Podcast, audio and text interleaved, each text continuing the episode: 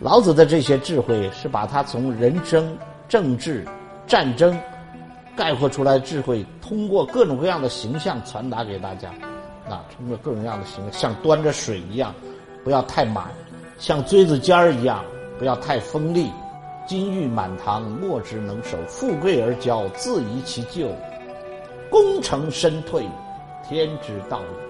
这才是自然而然的天道如此，啊，自然之道如此。